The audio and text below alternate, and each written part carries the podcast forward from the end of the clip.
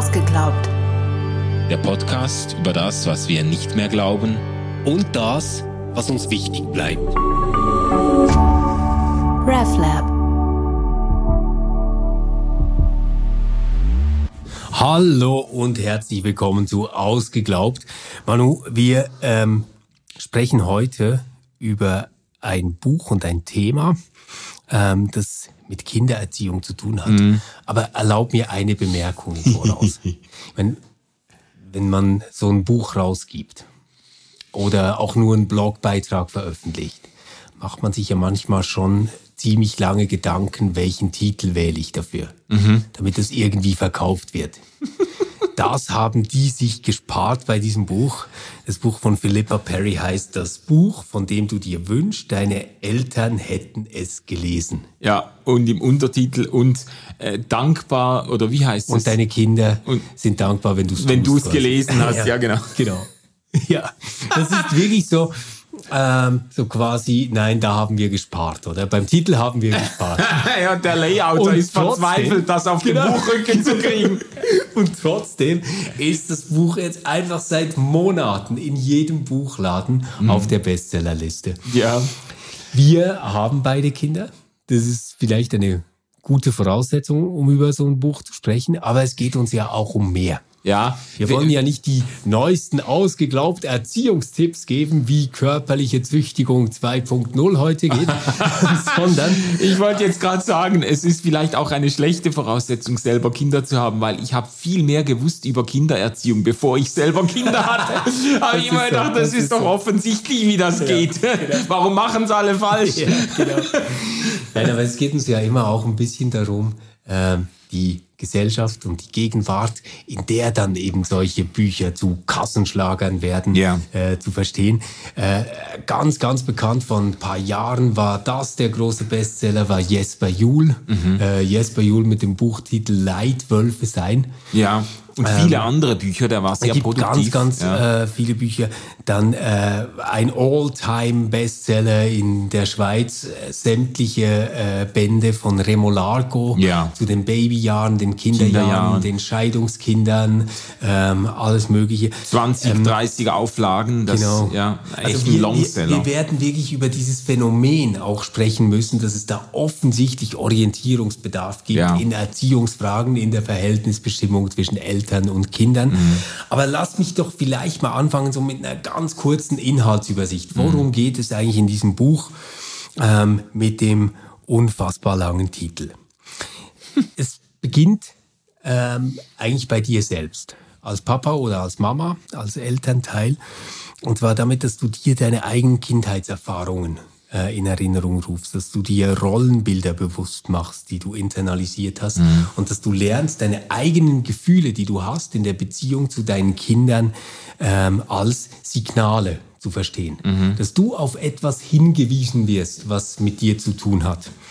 Vielleicht können wir darüber dann nachher auch kurz sprechen. Ja, also die, die, die Grund, These dahinter oder die Grundüberzeugung dahinter ist quasi, dass wir in unserem Umgang mit unseren Kindern zutiefst geprägt sind von unseren eigenen Erfahrungen in unserer Kindheit. Die wir als Kind ja. gemacht haben. Und, und deshalb äh, richtet sich der Blick in dem Buch zuerst mal auf die Erziehenden selber, auf die Eltern äh, und die sich fragen sollten, was habe ich denn eigentlich in meinem, äh, in, in, meiner Kindheit, in, genau. mit meinen Eltern äh, genau. erfahren und, und mitgenommen. Das ist eigentlich der Haupt Hauptstrang des Buches. Ja. Und ich gehe jetzt dem ein bisschen nach, also folge ja. nicht ganz chronologisch den Kapiteln, weil es geht dann auch darum, ähm, Gefühle des Kindes äh, anzuerkennen. Mhm. Klassisches Beispiel, äh, wir sind irgendwo in einer Shopping Mall, ähm, Klein Fritzchen hätte gerne den äh, neuen Superman-Umhang, ähm, den er im Laden sieht. Und klassische Antwort gestresster Eltern, nein, Fritzchen, das brauchen wir nicht. Genau. Und damit ähm, hat man jetzt die Gefühle natürlich nicht wahnsinnig ernst genommen, die Fritzchen hat in diesem Moment, weil für ihn gibt's jetzt einfach diesen Superhang, äh, Superman-Umhang mhm. und er braucht ihn. Äh, aber man könnte zum Beispiel auch sagen, ja, das ist wirklich ganz ein toller Umhang. Ähm, und ich verstehe, dass er dir gefällt. Ich werde ihn dir nicht kaufen, weil du hast schon so viele Dinge, mit denen du dich verkleiden kannst und ich ähm, möchte jetzt nicht dafür auch noch Geld ausgeben. Ja. Aber ich verstehe, dass es wirklich toll ist. Oder man könnte sagen, du kriegst den Umhang nicht, weil der passt nicht zu dir, du bist doch ein kleiner Versager. Ja, eben. Ähm, wieder, wieder sehen wir live an einem Beispiel, wie stark die eigene Kindheitserfahrung. oh Gott, man sollte sich über solche Dinge eigentlich nicht zu sehr lustig machen, weil es gibt weil ja es gibt Eltern, es, gibt Eltern, die oder es gibt Kinder, die sowas von ihren Eltern gehört haben. Genau. Ist, ich kann mir das zwar echt fast nicht denken, aber das gibt es. Also das es gibt dann auch das andere Extrem, da können wir ja vielleicht noch drauf zu sprechen kommen. Es gibt ja auch die andere Gefahr. Übrigens die Helikoptereltern. Die, ja, oder überhaupt so diese, weißt du, diese überschwänglich, das ist eher mein, wahrscheinlich eher meine, meine Gefahr dann, diese überschwänglich enthusiastischen Eltern, die bei jedem Strich, den die mhm. Kinder aufs Blatt Papier zeichnen, Den das Gefühl Picasso haben. Sehen. Genau, genau. ja, ja.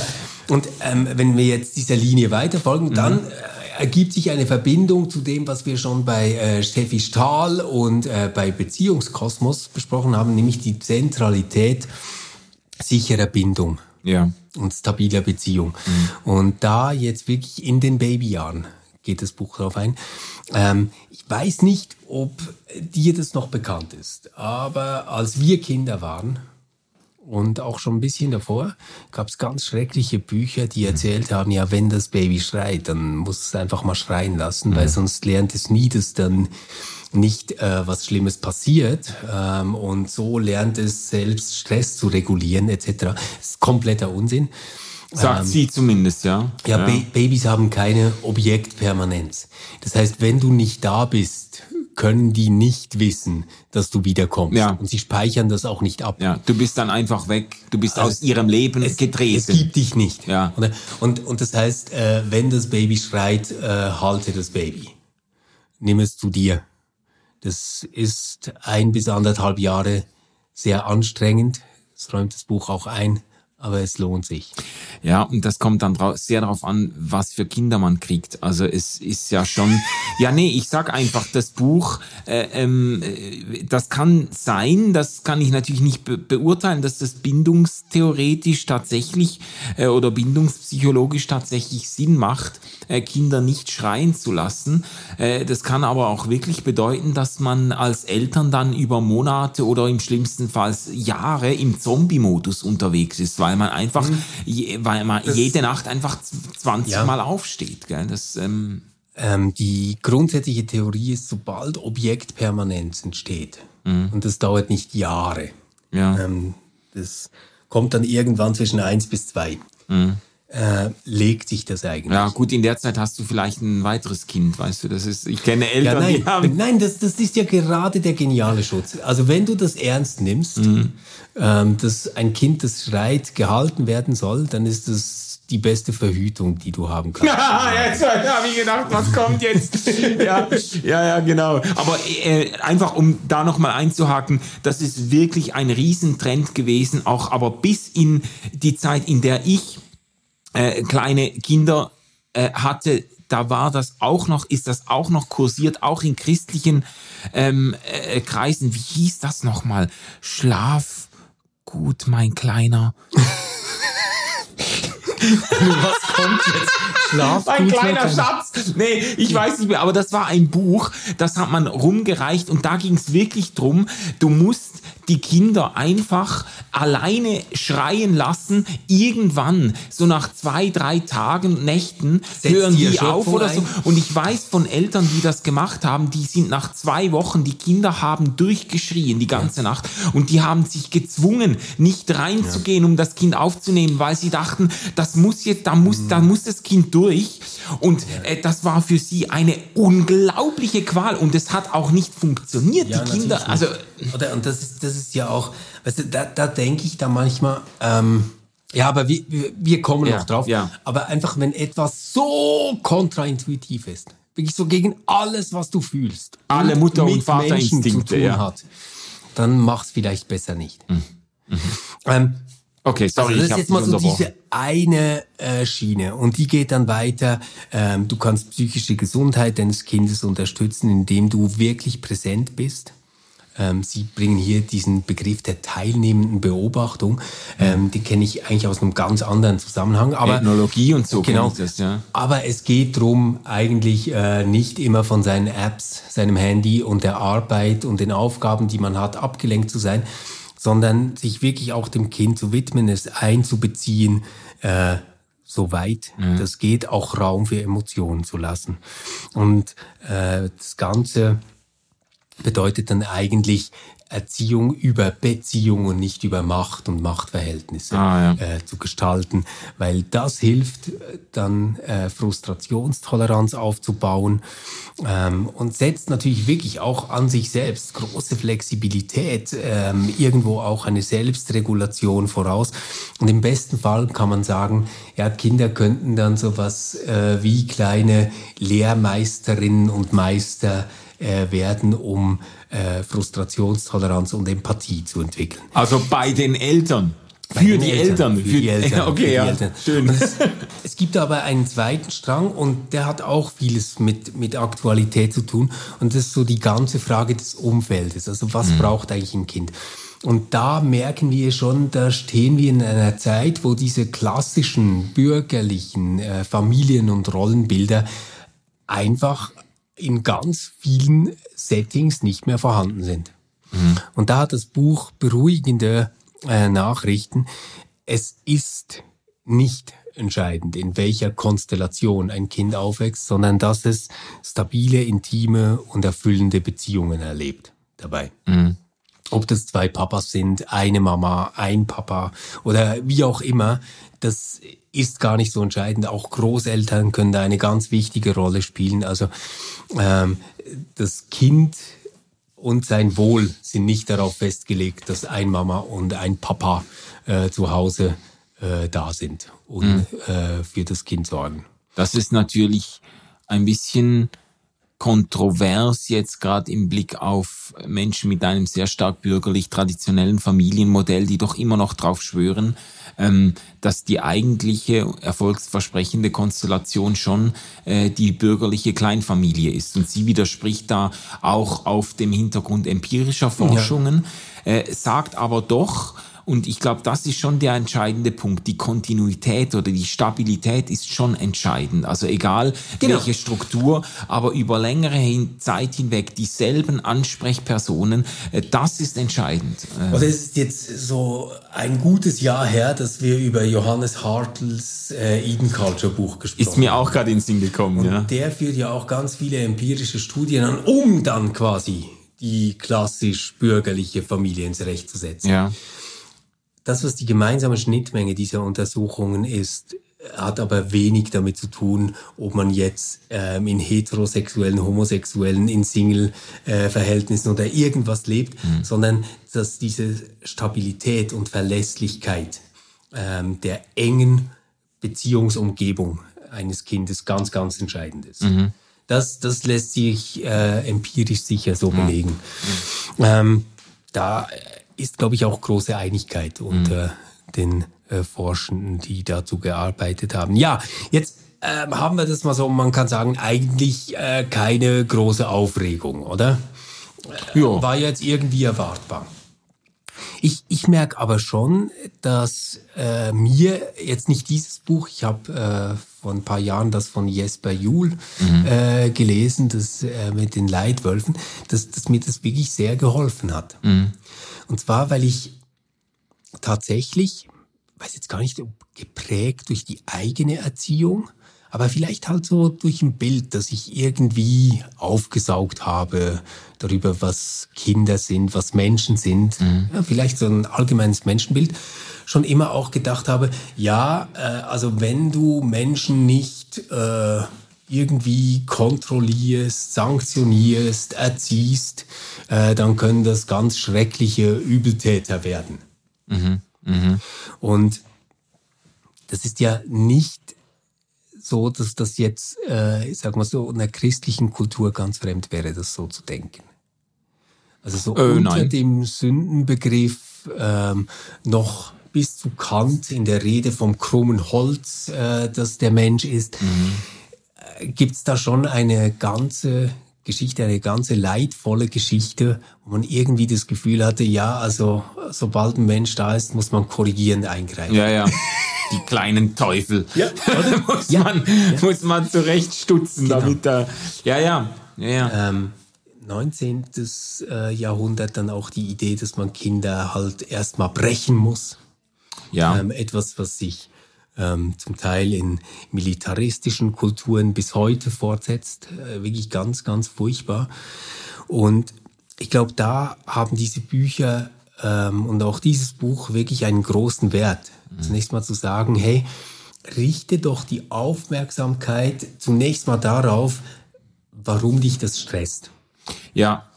Und dann frag dich, was könnte aber das gerechtfertigte gute Bedürfnis dahinter sein? Mhm. und äh, versuche dann zu handeln, äh, und zwar auf einer Beziehungsebene. Mhm. Ich zum Beispiel habe das mega entlastend empfunden, als ich bei Remo Lago war das, damals gelesen habe, dass es sowas wie eine Trotzphase gar nicht gibt, weil es überhaupt nichts mit Trotz zu tun hat. Mhm. Also das, was man so bei diesen zwei, dreijährigen Kindern, ja, ja. die dann in den Shopping Malls auf dem Boden liegen und sich so drehen ja. und kreischen, immer wieder sieht, es hat überhaupt nichts mit Trotz zu tun. Mhm. Es ist eine reine neurologische Überbelastung, weil mhm. sie nicht verarbeiten können, dass das, was sie sich vorgestellt haben, nicht mit der Realität übereinstimmt. Mhm. Also es ist quasi wie ein, ein kleiner Nervenzusammenbruch. Ja, ja, ja, ja. Und der ist mega, mega hilfreich, um dann sowas wie Frustrationstoleranz zu lernen. Jetzt schon nur, wenn du das weißt und du erlebst diese Situation, bist du viel entspannter, als wenn du denkst, ah, jetzt will es mich herausfordern. Ah, ja, ja, ich ja. werde hart bleiben und, äh, oder? Ja. Ja. Das, ich finde das, ich finde das echt auch, aber auch herausfordern, weil das ist da dann immer die Frage, in welche Narrative zwängt man das Verhalten der Kinder?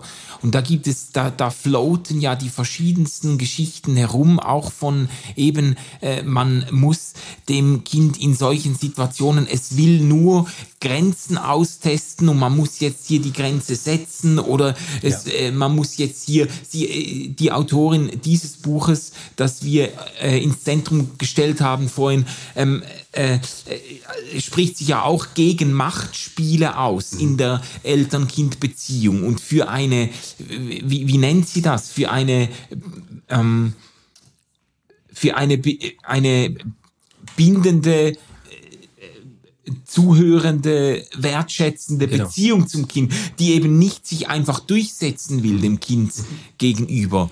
Ach, ich bin da, ich bin da immer ein bisschen, ich bin da immer ein bisschen lost, weil ich dann denke, ich kann mich an Situationen erinnern mit unseren Kindern, ähm, mit denen wir ja wirklich sehr beschenkt sind, auch was ihr Verhalten und so betrifft. Also das, äh, äh, aber doch haben wir Situationen erlebt, die mich total an die Grenzen gebracht haben und wo ich auch gedacht habe, ja, da muss man jetzt aber doch einfach, da muss man jetzt durchgreifen, weißt das, du das? Das kann ich so gut nachempfinden, was du jetzt sagst. Dieses, aber man muss doch jetzt. Ja, ja.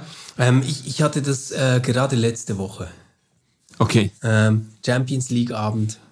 Ich habe mit Theo, ist neun, ausgemacht, er kann sich die erste Halbzeit ansehen. Danach geht's aber ab ins Bett. Ja. Und dann merke ich, nachdem ich die Nachspielbesprechung auch noch geschaut habe, dass der immer noch nicht pennt. Und das heißt so, wir sind jetzt so halb zwölf. Halb zwölf. Ja. Und da hatte ich genau diesen Impuls, habe ich gesagt, das geht doch einfach nicht, muss doch jetzt schlafen. Was, was soll das? Jetzt lasse ich dich da die erste ja. Halbzeit schauen und das machst du nachher. Und ich, ich habe wirklich in diesem Moment nicht nachgedacht, sondern es war der reine Impuls, ähm, dass hier etwas nicht richtig ist und dass ich das jetzt durchsetzen muss. Mhm. Und ähm, habe dann aber schon, als ich selbst versucht habe einzuschlafen, gemerkt, dass das vielleicht, vielleicht gar nicht so klug war. Und dass, wenn ich jetzt in seiner Haut stecken würde, es mindestens nicht leichter fände, jetzt einzuschlafen nach dieser ja, Situation na, als ja. vorher.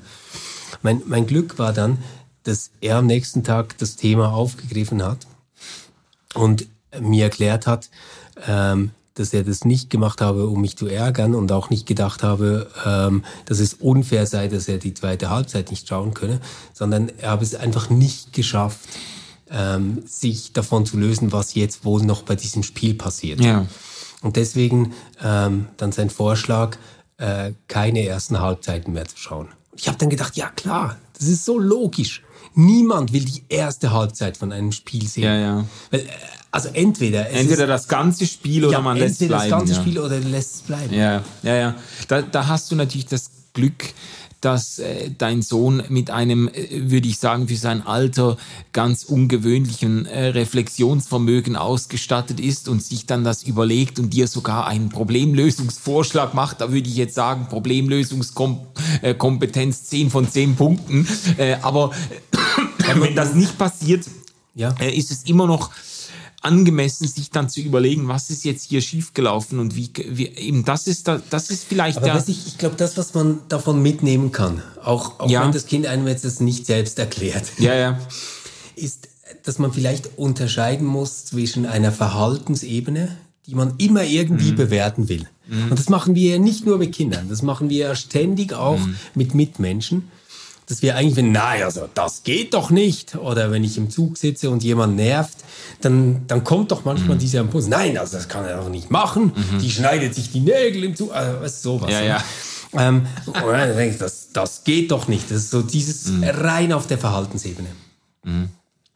Und dass wir aber dann wie einüben, wahrzunehmen, dass wir darin aber nicht gefangen sind. Mhm. Wir müssen nicht auf der Verhaltensebene bleiben, sondern wir haben die Möglichkeit durchzuatmen und uns zu fragen, was treibt dieses Kind oder diese Person ganz generell überhaupt dazu an, jetzt das zu tun, was sie tut? Mhm. Was ist quasi das Why dahinter? Ja, ja. Und da sind wir ja aber wieder ganz stark so bei äh, Beziehungskosmos, Stefanie Stahl. Ja, genau. Mit, mit dieser Idee, dass ich zunächst mal unterstelle, dass dahinter vielleicht ein gerechtfertigtes Bedürfnis liegen könnte. Mm. Aber das Problem ist natürlich, dass im Moment selber äh, man eben diese Fähigkeit zur Distanzierung von sich selbst, zur Metareflexion und so oft halt einfach nicht mitbringt. Also dass mir das äh, oft im Nachhinein denke ich, ach, da hätte ich doch jetzt eine ganz andere Ebene einnehmen ja. können und so. Und im Moment selber äh, ähm, reagiert man impulsiv, instinktiv und äh, oft irgendwie verfehlt. Und da ist aber das Buch eigentlich auch recht tröstlich, weil es mhm. immer wieder deutlich macht, äh, man muss es nicht perfekt machen. Es gibt immer die Möglichkeit, Dinge auch zu reparieren. Also äh, genau. äh, es gibt immer die Möglichkeit, Dinge im Nachhinein auch nochmal aufzurollen und, und zu besprechen und so. Und äh, natürlich je nach Alter des Kindes fällt das dann unterschiedlich aus. Äh, mhm. mit einem Kleinkind kann man Dinge nicht äh, irgendwo äh, kognitiv nachverhandeln oder so, aber ähm, es, sie macht eigentlich recht Mut dazu.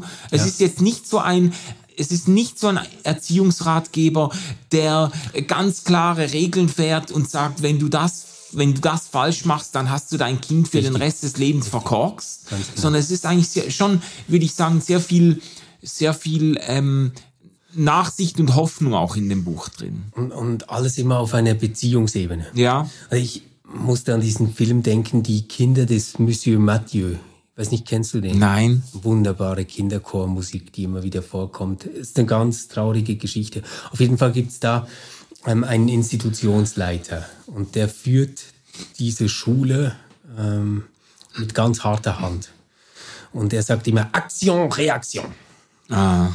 Und ähm, ich glaube, dass etwas ganz Entlastendes darin besteht, zunächst mal zu merken, ich muss gar nicht immer, jetzt gerade, im Moment sofort reagieren. Ich mhm. muss gar nicht jetzt gerade konsequent sein und etwas durchsetzen. Mhm. Weil das ist ja sowas, äh, zum Beispiel jetzt so in ähm, meinem Menschenbild, in meinem Erziehungsbild, war das quasi wie ein Wert, ähm, dass man konsequent sein muss. Mhm. Weil sonst probiert das Kind immer aus. Ja, da führt es dich an der Nase rum. Aber ja. eigentlich bedeutet das nur, du setzt Regeln anstelle einer Beziehung. Mhm. Du würdest keine Beziehung so führen können, dass du konsequent bist. Keine Beziehung auf der ganzen Welt würde funktionieren, ja. wenn du konsequent bist. Du, du, du hättest nie die Chance, dass eine Ehe älter als ein Jahr wird, wenn du konsequent wärst. Nie. Mhm. Es, und, und das ist eigentlich so krank, dass man denkt, bei Kindern ist das aber ganz anders. Bei Kindern muss man konsequent sein. Ja, keine Ausnahmen, Prinzipientreue und ja, so. Ja, genau. ja. Und da glaube ich halt schon, dass äh, Jesper Juhl, aber auch Philippa Perry wirklich einen ganz, ganz wichtigen Punkt reinbringen, mhm. indem sie diese Beziehungsebene so stark machen. Mhm. Also jetzt in meinem Fall, wäre es vielleicht klüger gewesen. Einfach nochmal gute Nachtkuss und hey, ich hoffe, du kannst bald einschlafen und am nächsten Tag zu sagen, hey, das hat mich schon geärgert, weiß mhm. ich, habe dich diese erste Halbzeit schauen lassen, aber dann habe ich irgendwie auch erwartet, weil ich bin so, dass ich mich verantwortlich fühle dafür, dass du genug schläfst und das hast du mhm. jetzt offensichtlich nicht und was machen wir? Ja. Das wäre viel, viel besser ja. gewesen, viel besser. Und, und es wäre nicht inkonsequent, du, in dem Sinne von, ähm, ich stehe nicht zu dem, was ich glaube, tun zu müssen. Mhm. Mhm.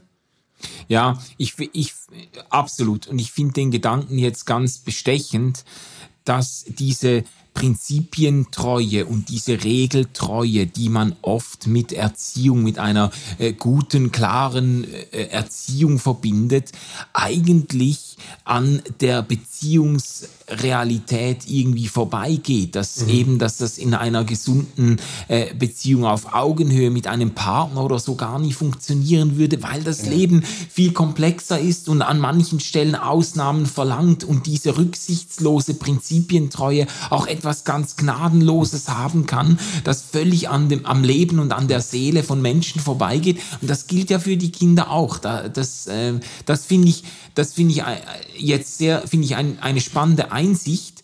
Die, die Frage, die mich ein bisschen bewegt, ist noch, und du hast die am Anfang auch schon aufgeworfen, warum, ähm, warum gehen Erziehungsratgeber in unserer Zeit derart durch die Decke. Also man kann äh, praktisch zu jeder Zeit eine Top 10 oder Top 20 ja. in den Sachbuch-Bestsellerlisten ja. anschauen, in Deutschland, in der Schweiz, wo auch immer, äh, ähm, auch im englischsprachigen Raum. Und es befinden sich immer Erziehungsratgeber da drin. Äh, es ist ein großes Bedürfnis von Menschen, irgendwie Hilfestellungen, Orientierung zu kriegen in der Frage nach Kindererziehung, das ist ein ganz eigentlich ein sehr junges Phänomen. Unsere Eltern, also meine Eltern, die, da hat das angefangen, da wurden zum ersten Mal, glaube ich, richtig Bücher äh, mit großen Auflagen gedruckt, in denen es um Erziehung ging. Ich würde jetzt mal behaupten, meine Großelterngeneration, denen war dieses Genre Erziehungsliteratur weitgehend unbekannt. Also da, da hat man aber auch das Gefühl gehabt, ja, also das ist ja irgendwie auch in den Genen drin, das weiß man doch, wie da hat man doch irgendwie gesunde Instinkte, äh, Kinder, die, äh, die äh, keine Ahnung, aber ich habe das Gefühl gehabt, da war man vielleicht auch sehr viel selbstsicherer unterwegs und hat das Gefühl gehabt, ja, Kindererziehung, das äh, irgendwie eben äh, klare Regeln durchgeben und das gibt sich von selbst. Mhm. Und heute ist im Gegenteil, habe ich das Gefühl, eine große Unsicherheit da, dass man eine große, auch fast eine Angst, seine Kinder zu verprägen, seine Kinder, äh, ähm, äh, seinen Kindern irgendwie irgendwie äh, Hypotheken auf den Weg zu geben, an denen sie dann ihr Leben lang psychotherapeutisch rumknabbern und mhm. so. Und äh, das, keine Ahnung, aber ich habe das Gefühl, da ist eine große Verunsicherung zu spüren. Ja. Also ich, ich würde sagen, es gab auch früher schon Erziehungsratgeber. Wahrscheinlich schon, ja. Wie es auch Ratgeber für die gute Hausfrau oder den ja, guten Ehemann gab und so. Ähm, aber die waren halt immer sehr regelgeleitet. Mhm. Wenn Kind schreit, dann mach das. Also, ja. So, ja. Ähm, und Gott sei Dank haben äh, deine und meine Großeltern das nicht so ernst genommen. Gott sei Dank. Weil, weil das ist wirklich schlimm. Und da hat es ja. eine Riesen gegeben ähm, in diesem Literaturbereich, aber auch im ganzen Verständnis von Pädagogik. Ja. Ähm, durch den Siegeszug äh, der Psychologie, wenn ja. man so will. Auch entwicklungspsychologisch ist da so viel gegangen. Ich, ich glaube aber, dass du wirklich einen Punkt hast mit dem, was du sagst. Und ich versuche mir das so zu erklären. Ähm, und vielleicht ist das jetzt auch zu klischeemäßig, aber, aber ich versuche mal so. Mhm. Wenn du im 16. Jahrhundert ähm, ein Schuster warst, dann wurde deine Tochter verheiratet und dein Sohn wurde Schuster. Ja. Das war einfach ziemlich klar. Ja. Das heißt, als Papa und als Mama habt ihr zusammen eigentlich alles gewusst, was man wissen muss, um die Kinder zukunftsready zu machen. Mhm. Und ich glaube, das ist total brüchig geworden, ähm, weil wir heute sagen müssen, dass wir keine Ahnung haben, wie die Welt ausschaut, in der sich unsere Kinder bewähren müssen. Ja, verrückt, ja.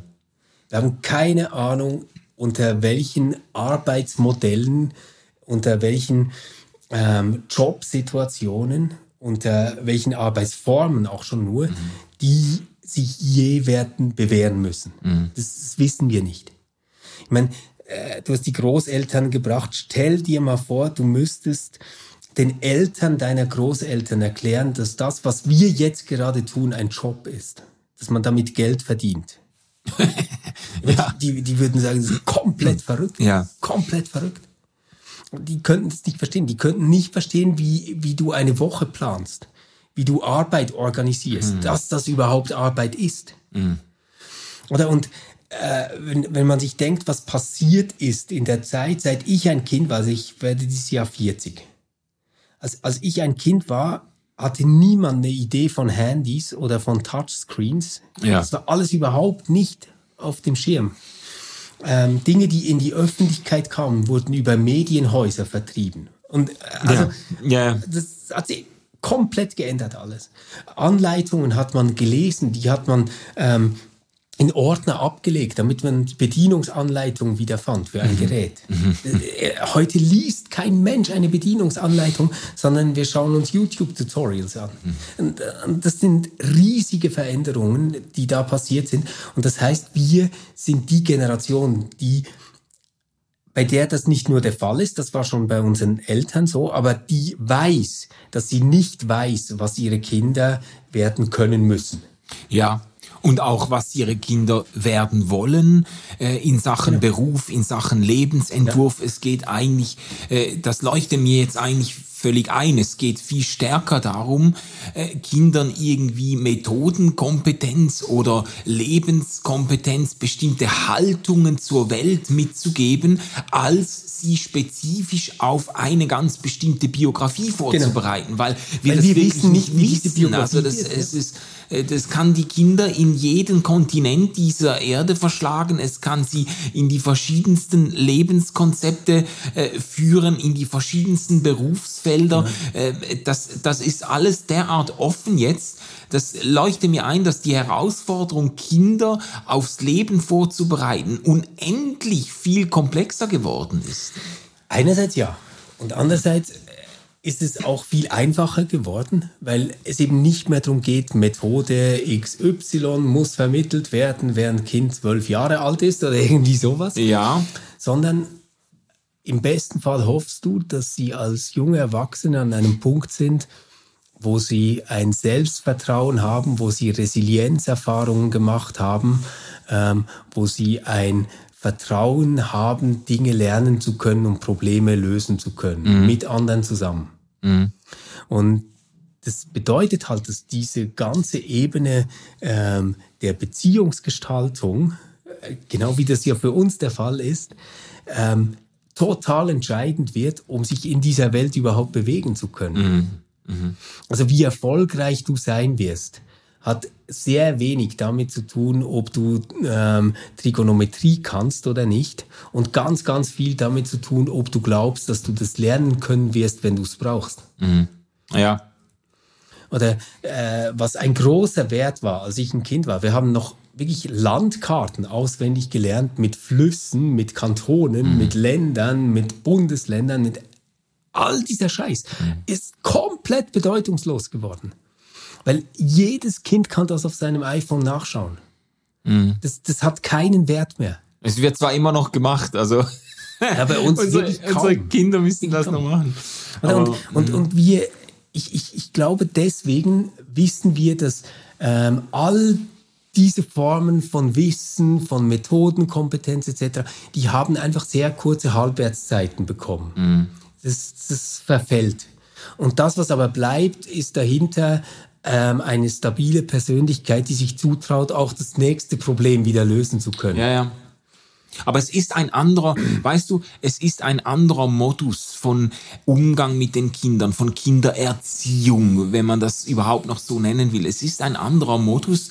Du, replizierst ja nicht so sehr dich selber. Wenn du, wenn du vor, vor, genau. vor, in früheren Zeiten hast du sehr stark ein Stück weit dich selber repliziert. Ja. Eben das vom Beruf natürlich, das Kind wurde Schuster, wenn du Schuster warst oder äh, Bauer, wenn du Bauer warst und so. Von der Mentalität her oder von der, von den Überzeugungen her, das, äh, das war sehr stark darauf angelegt, einfach das weiterzugeben mhm. ähm, und zu multiplizieren, was man selber war und wusste.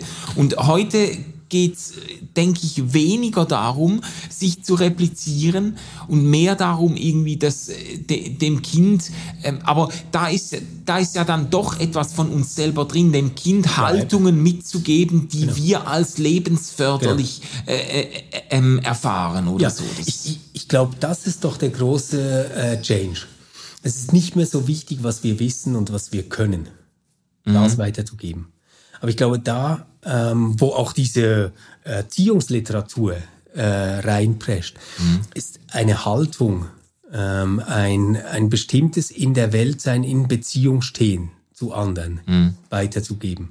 Also jetzt auch im Buch von Philippa Perry ist ganz, ganz entscheidend, wie ähm, wir mit anderen Konflikte lösen und dass mhm. Kinder mhm. das miterleben und sehen. Ja.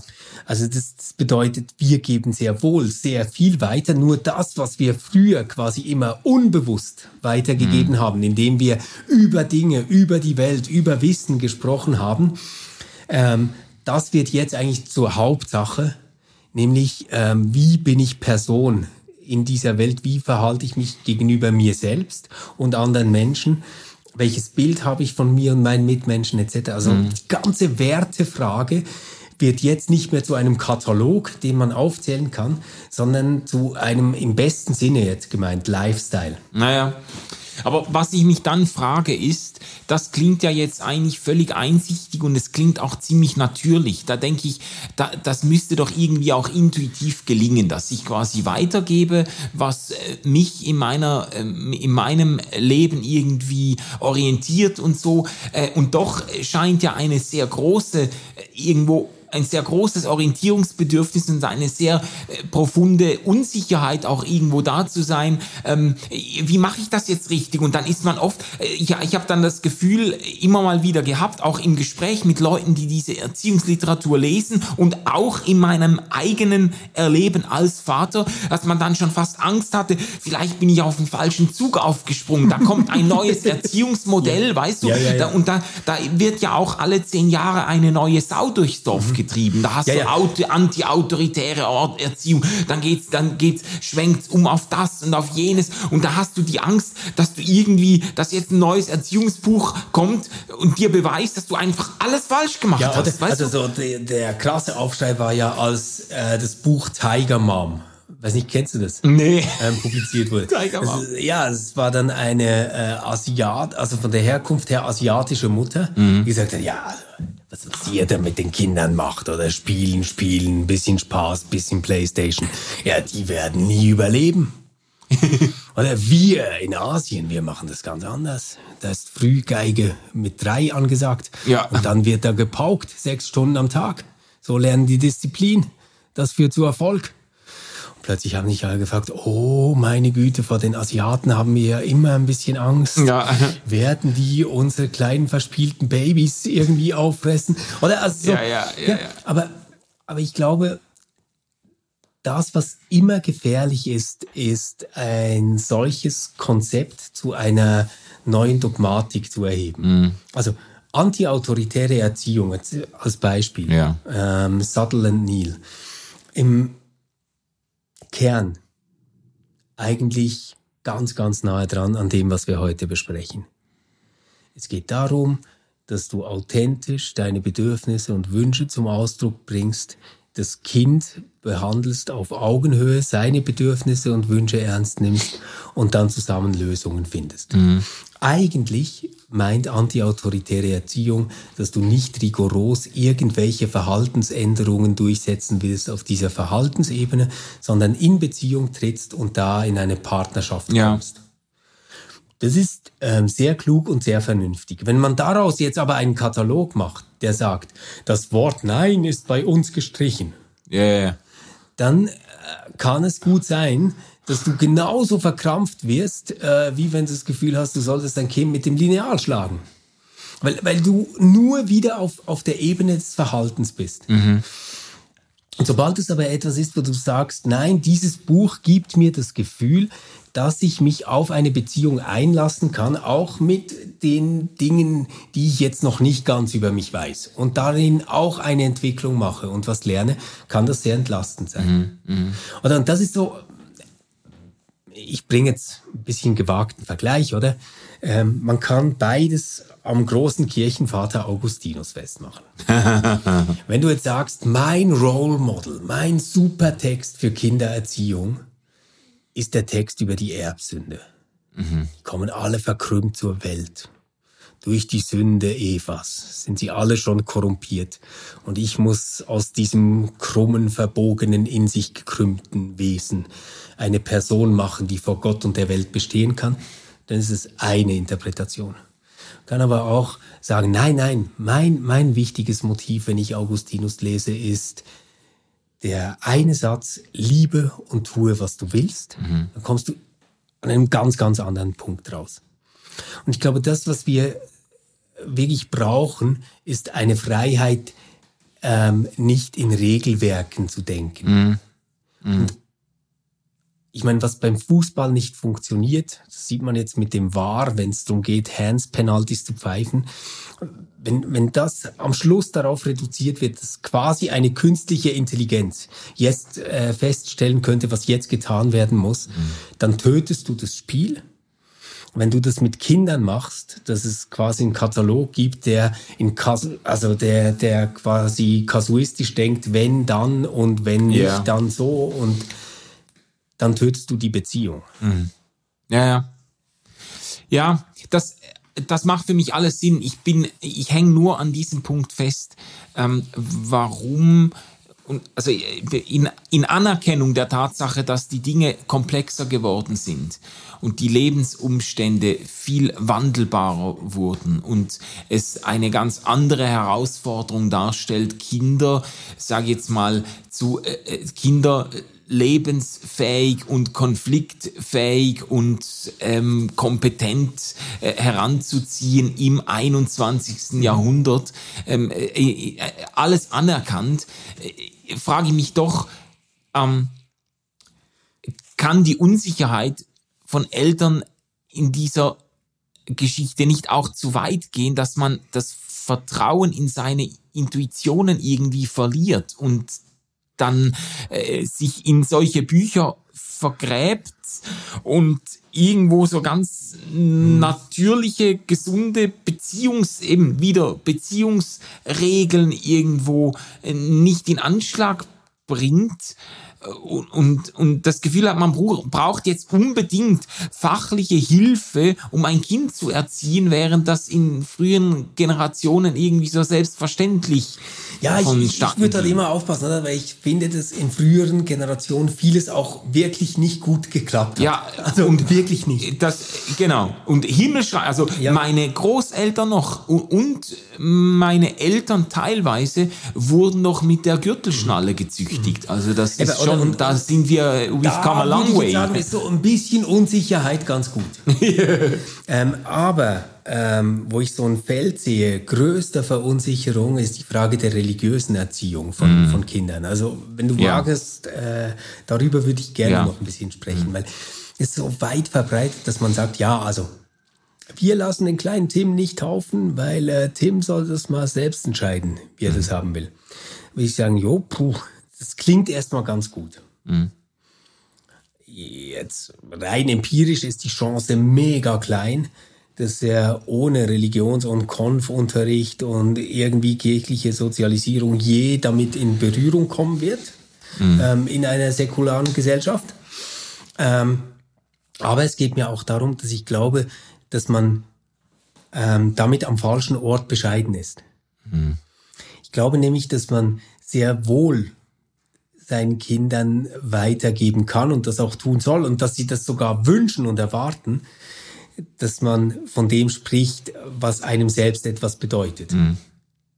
Also bei Fußballteams machen wir das ganz äh, natürlich und explizit, dass, dass wir den Kindern sagen, welches T-Shirt wir tragen und vor allem auch welches niemals. ja. Ich, ich glaube nicht, dass, dass man jetzt Religion damit so vergleichen muss, dass man sagen muss, äh, das Christentum ist es und nur in der reformierten Ausbildung. Das überhaupt nicht. Aber dass man in der Selbstverständlichkeit, in der man ähm, von Sport begeistert mhm. sein kann, auch ähm, von seinem Glauben getragen sein kann mhm. in einer Familie, in einer Beziehung. Ja. Dass zum Beispiel ähm, es gar nicht darum gehen muss, ob ich jetzt für das Kind etwas vorweg entscheide, sondern dass ich natürlich mit meinem Kind zusammen beten kann, mhm. dass ich sagen kann, Pürti Gott, wenn sie in die Schule geht. Mhm.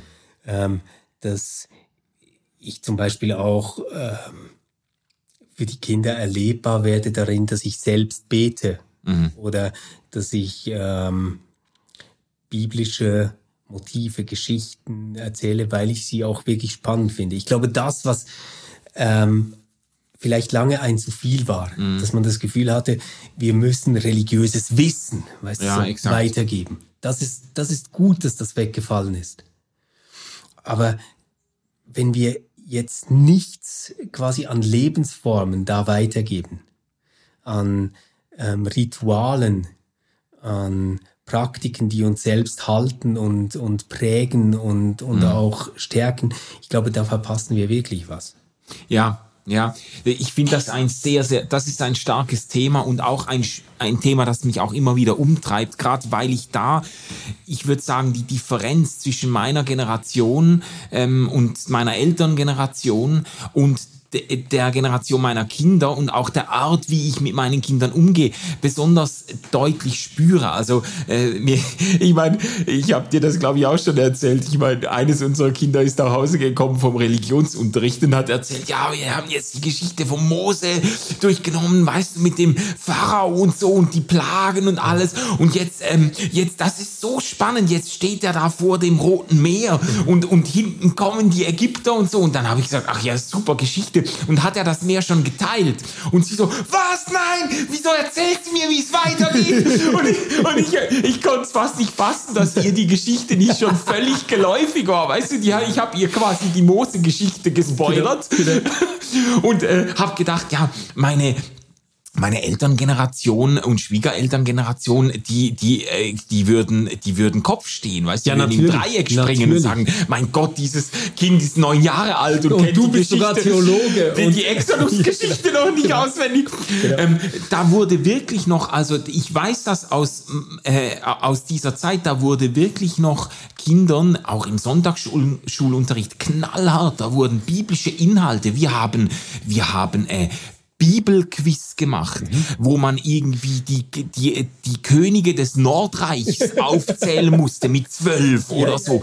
Wir haben ähm, Bibelaufschlagwettbewerbe gemacht. Da wurde dann gesagt, ähm, äh, Zephania 1,7 und dann haben wir da als, als Kinder, weißt du, haben wir wie verrückt in der Bibel und ich wusste genau, da musst du etwa in der Hälfte sind die Psalmen und dann musst du nach vorne und zack, zack mhm. und so. Äh, äh, ich wusste genau, wo das Zeug ist, weißt ja, du. Ja. Ähm, und das war voll angelegt auf einfach ähm, äh, ja, wirklich Wissensvermittlung, ganz substanzielle, äh, ähm, da, da, da muss einfach Bibel rein, ja. weißt du? Ja.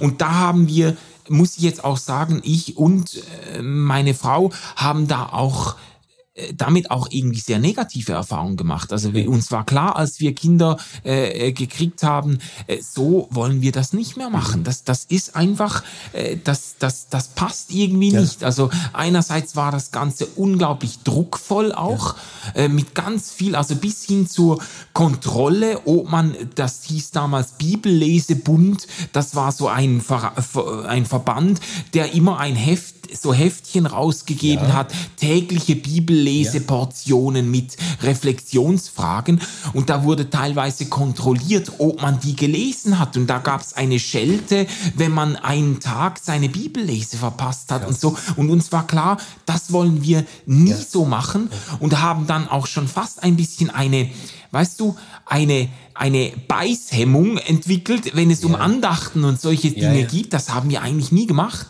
Ähm, und uns dann gefragt, ja, aber mein Gott, wenn die Exodus-Geschichte unbekannt ist und so, haben wir da was verpasst?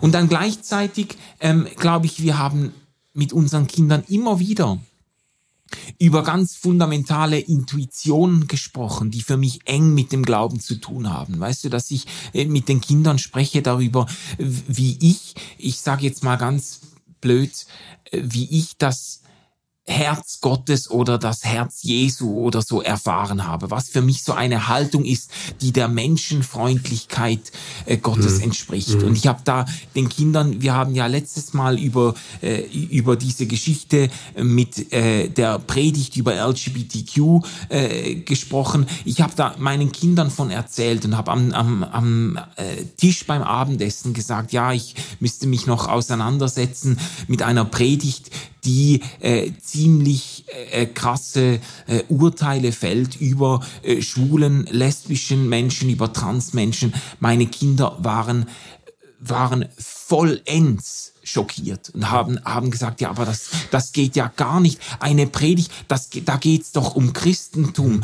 da geht's doch um Jesus. Das kann man doch, man kann doch diesen Menschen nicht so entgegentreten. Ja. Und die haben, ich habe das Gefühl gehabt, das ist von ihnen tief heraus, ist die Überzeugung mhm. gewesen, so kann man im Namen Gottes mit Menschen nicht umgehen. Und das hat mir sehr gut gefallen. Das, das glaube ich, aber ist so das, was wir wirklich weitergeben können. Ja. Also ehrlich gesagt bei biblischen Geschichten, ich habe das ähm, den Kindern vorgelesen, zum Teil als sie klein waren, aus so einer Kinderbibel, die irrsinnig tolle Bilder hatte. Und das ja.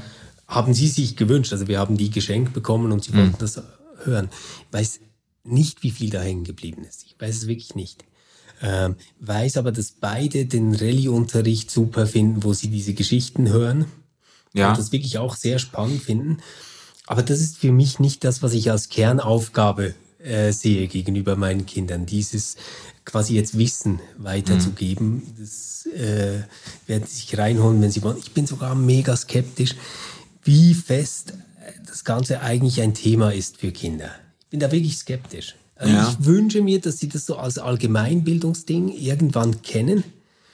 Aber wenn ich jetzt entscheiden müsste, ob sie später ähm, mal gar nichts mit irgendeiner Kirche zu tun haben, vielleicht noch irgendwie entfernt Mitglied sind bei der reformierten Landeskirche oder auch nicht, ähm, aber irgendwie diese Offenheit haben für verschiedene Lebensformen, eine Zugewandtheit und Neugier für, für Menschen etc.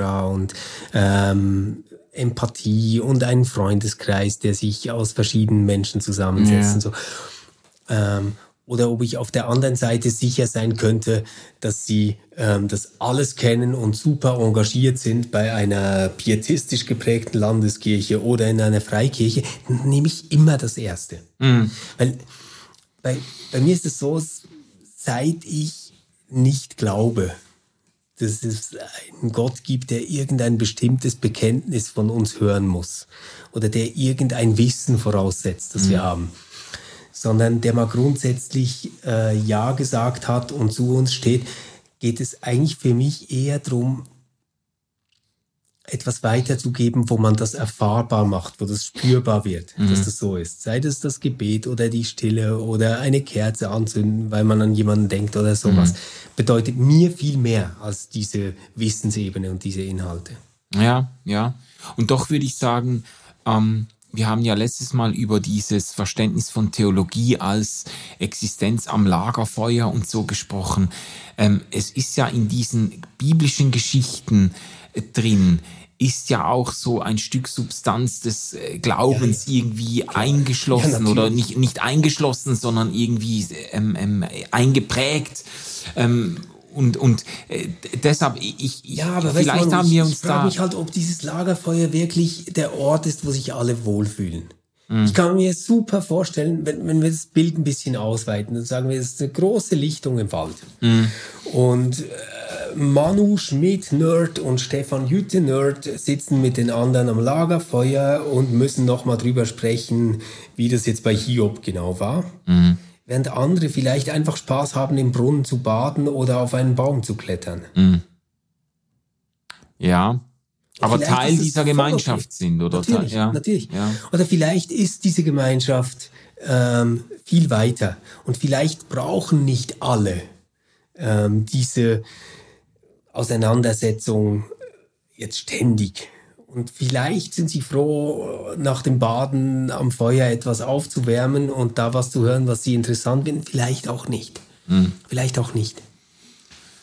Ja, also ich bin da noch nicht fertig, muss ich sagen. Das ist etwas, was mich auch beschäftigt. Eine gesunde Art der, wie soll ich sagen, der christlichen Sozialisierung der eigenen Kinder, der Glaubensweitergabe und so. Ich bin da nicht fertig, aber es treibt mich auch immer mal wieder um, weil ich das Gefühl habe, so wie ich das in meinem Milieu damals erlebt habe, so möchte ich das eigentlich nicht wiederholen, aber ähm, gleichzeitig ringe ich ein bisschen mit den Alternativen. Aber ebenso dieser, also ich teile auf jeden Fall diesen Ansatz ähm, äh, äh an Haltungen und Intuitionen zu arbeiten, beziehungsweise darüber zu sprechen und die auszubilden. Und, und weißt du, ja. ich glaube, da sind dann die Geschichten mega toll. Ja. Also ähm, ich war letztens in einer Predigt ähm, in Münster von Katharina Heiden. Mhm. Ähm, sie ist Sie arbeitet in Bern ähm, als Professorin für Kirchengeschichte und wir kennen uns, deswegen war ich mal wieder in einem Gottesdienst. Und die hat über Hiob gepredigt und da ist mir etwas hängen geblieben, was ich meinen Kindern erzählt habe, weil ich es so wichtig fand. Ja. Sie hat diese Hiob-Geschichte genommen und hat gesagt, ähm, wenn sich die Bühne dreht und der Satan mit Gott über Hiob spricht, mhm. dann wird deutlich, wie sehr Gott an Hiob glaubt. Ja. Und das fand ich wirklich, so ein ganz, ganz einfacher Gedanke eigentlich. Ja, ja. Aber der Gedanke ist so geil, mhm. sich nicht zu fragen, warum passiert das? Ist das gerecht? Hat er das verdient? Äh, das sind mhm. alles gute Fragen, aber ja. die haben wir tausendmal gehört und wir kommen zu keinem Ende. Mhm. Aber dieses starke Bild mitzunehmen, dass der liebe Gott so fest an diesen einen Typen glaubt, mhm. Das, das finde ich mega geil. Ja. Und das habe ich dann begeistert meinen Kindern erzählt. Nicht, weil ich dachte, sie müssen jetzt aufzählen können, wer alles mit Hiob auf dem Boden saß und wann ähm, Eliphas seine Rede gehalten hat oder irgendwie sowas. Ja, das ist ja. nämlich scheißegal. Aber dieses Bild mitzunehmen, dass, dass es einen lieben Gott gibt, der so fest an diesen einen Menschen glaubt, dass er alles drauf wettet, das finde ich geil. Ja, ja, stimmt, ja. ja. Und ich, ich glaube, da sind dann diese Geschichten wieder toll. Mhm. Und, und ganz viele Geschichten sind da mega toll. Ganz viele biblische Geschichten sind wirklich irrsinnig von dem, was sie mitbringen und dem, was sie anstoßen können. Und auch ähm, im eigenen äh, darüber nachdenken und mit diesen Geschichten leben, merke ich ja, die Geschichten sind dieselben geblieben, aber ganz, ganz oft hat sich mein Fokus auf diese Geschichten im Verlauf meines bisherigen Lebens völlig verändert. Ja, ja, das stimmt. Was, was natürlich dann auch die Frage aufwirft, wo eigentlich so die gute Literatur oder die guten äh, ähm, Hilfsmittel sind, um mit den Kindern über solche Dinge zu sprechen. Also es gibt ja schon, wenn man sich mal so ein bisschen durch die Kinderbibeln der letzten Jahrzehnte äh, durchblättert, dann ist das schon teilweise auch ein Gruselkabinett. Also ich bin ja noch aufgewachsen wirklich mit Kinderbibeln. Äh, da ist also das Blut in Strömen geflossen und der Kopf vom Goliath hat dann äh, quasi, hat dann noch getropft und so. Wir sind so äh, anders das, äh, sozialisiert, das ist unglaublich, weil, weil in, in meinen Kinderbibeln, die ich kenne, werden diese wirklich krassen Dinge dann eben immer ausgelassen. Ach so, und du hättest das richtig geil gefunden. Oder also es hört, es, es hört dann auf, ähm, wo Abraham mit Gott verhandelt hat. Und dann passiert aber auch nichts mehr. Ja. Und es ähm, Sodom auch, und Gomorra. Genau, nein, nein. Das, also die Menschen waren böse und dann hat es aber eine kleine Verhandlung gegeben und Gott wurde beschwichtigt. Weißt du, so mm, eher. Mm, also das, mm, das war eher das Problematische an meinen Kinderbibeln. Bei deinen Kinderbibeln war wahrscheinlich der, äh, das Armageddon dann ziemlich lang? Ja. und ausführlich. Wir, wir müssten eigentlich mal eine Folge machen, zu, in der wir uns ein paar so Kinderbibeln vornehmen und die theologischen Voraussetzungen das, das äh, diskutieren. Übrigens auch gewünscht ähm, als Thema, dass wir das mal aufnehmen ah, sollen. Ja. Jetzt sind wir halt noch in dieser Literaturreihe drin, aber das können wir sehr gerne ähm, auf der Bucketlist behalten. Ja. Ja, Manu, ähm, vielleicht äh, so, um auf die Schlussgerade mhm. äh, einzubiegen. Ich glaube, ähm, dass diese Erziehungsratgeber deswegen sehr, sehr interessant sind, um unsere Gegenwart zu verstehen, weil sie eigentlich ein Widerhall sind der Komplexität. Dass wir ähm, die erste Generation sind, die wissen, dass wir nicht wissen, was unsere Kinder können müssen. Mhm. Dass wir ähm, unsere Kinder wahnsinnig lieben und sie darauf vorbereiten wollen, aber auch sehen, dass das mit den Konzepten, die wir kennen, an eine Grenze kommt. Ja. Die Gefahr, die sich damit verbindet, ist, dass wir in das alte Muster zurückfallen und denken, oh, aber jetzt, jetzt brauchen wir irgendwie den Superplan, ähm, um das Kind bereit zu machen mhm. für diese krasse Welt. Ja, ja. Also ähm, der gelingende Fall ist, dass wir uns irgendwie auch mit dieser Angst äh, schon, schon nochmal reflexiv auseinandergesetzt ja, ja. haben. Ja. Ähm, und dann vielleicht ein entspanntes, ähm, schönes Verhältnis finden zueinander. Und was mir schon auffällt, ist die Hintergründe, ob ich jetzt einen Beziehungsratgeber lese oder ob ich ein Erziehungsbuch lese, sind eigentlich ganz, ganz ähnlich. Ja. Geht darum, ähm, widme dich äh, dir selbst, frage dich, warum das für dich interessant ist oder dich triggert oder was auch immer.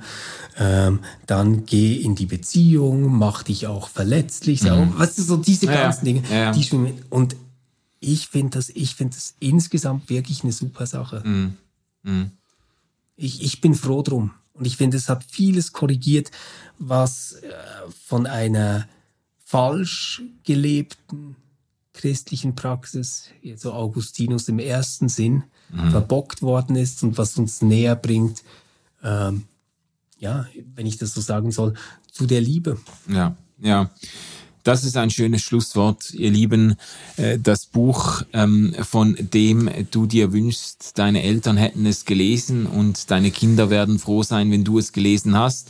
Äh, bei aller Länge des Titels äh, ist es ein empfehlenswertes Buch und überhaupt das Genre der Erziehungsliteratur ist jetzt in unserem Gespräch äh, besser weggekommen, als ich befürchtet habe.